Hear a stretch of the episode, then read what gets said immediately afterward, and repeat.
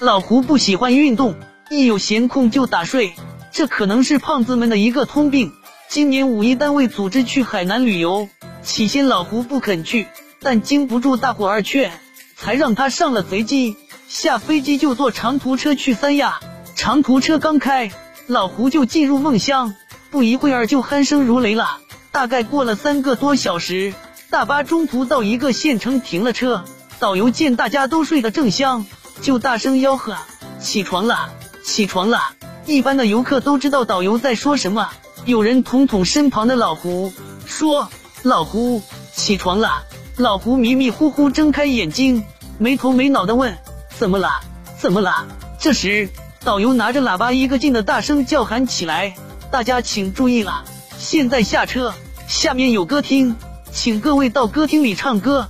男同志拿麦克风唱，女同志就清唱。”大家轰的一声，被导游逗得前仰后翻，疲劳也少了许多。有人见老胡一副丈二和尚摸不着头脑的样子，就催道：“下车吧，老胡，到歌厅唱歌呢。”外出旅游上厕所，导游都称为唱歌，这一点老胡不知道啊。他傻乎乎的说：“唱什么歌？我不会，我嗓子不好，唱出来叫大家笑话。再说我也没带麦克风。”男男女女都憋不住了，笑得东倒西歪。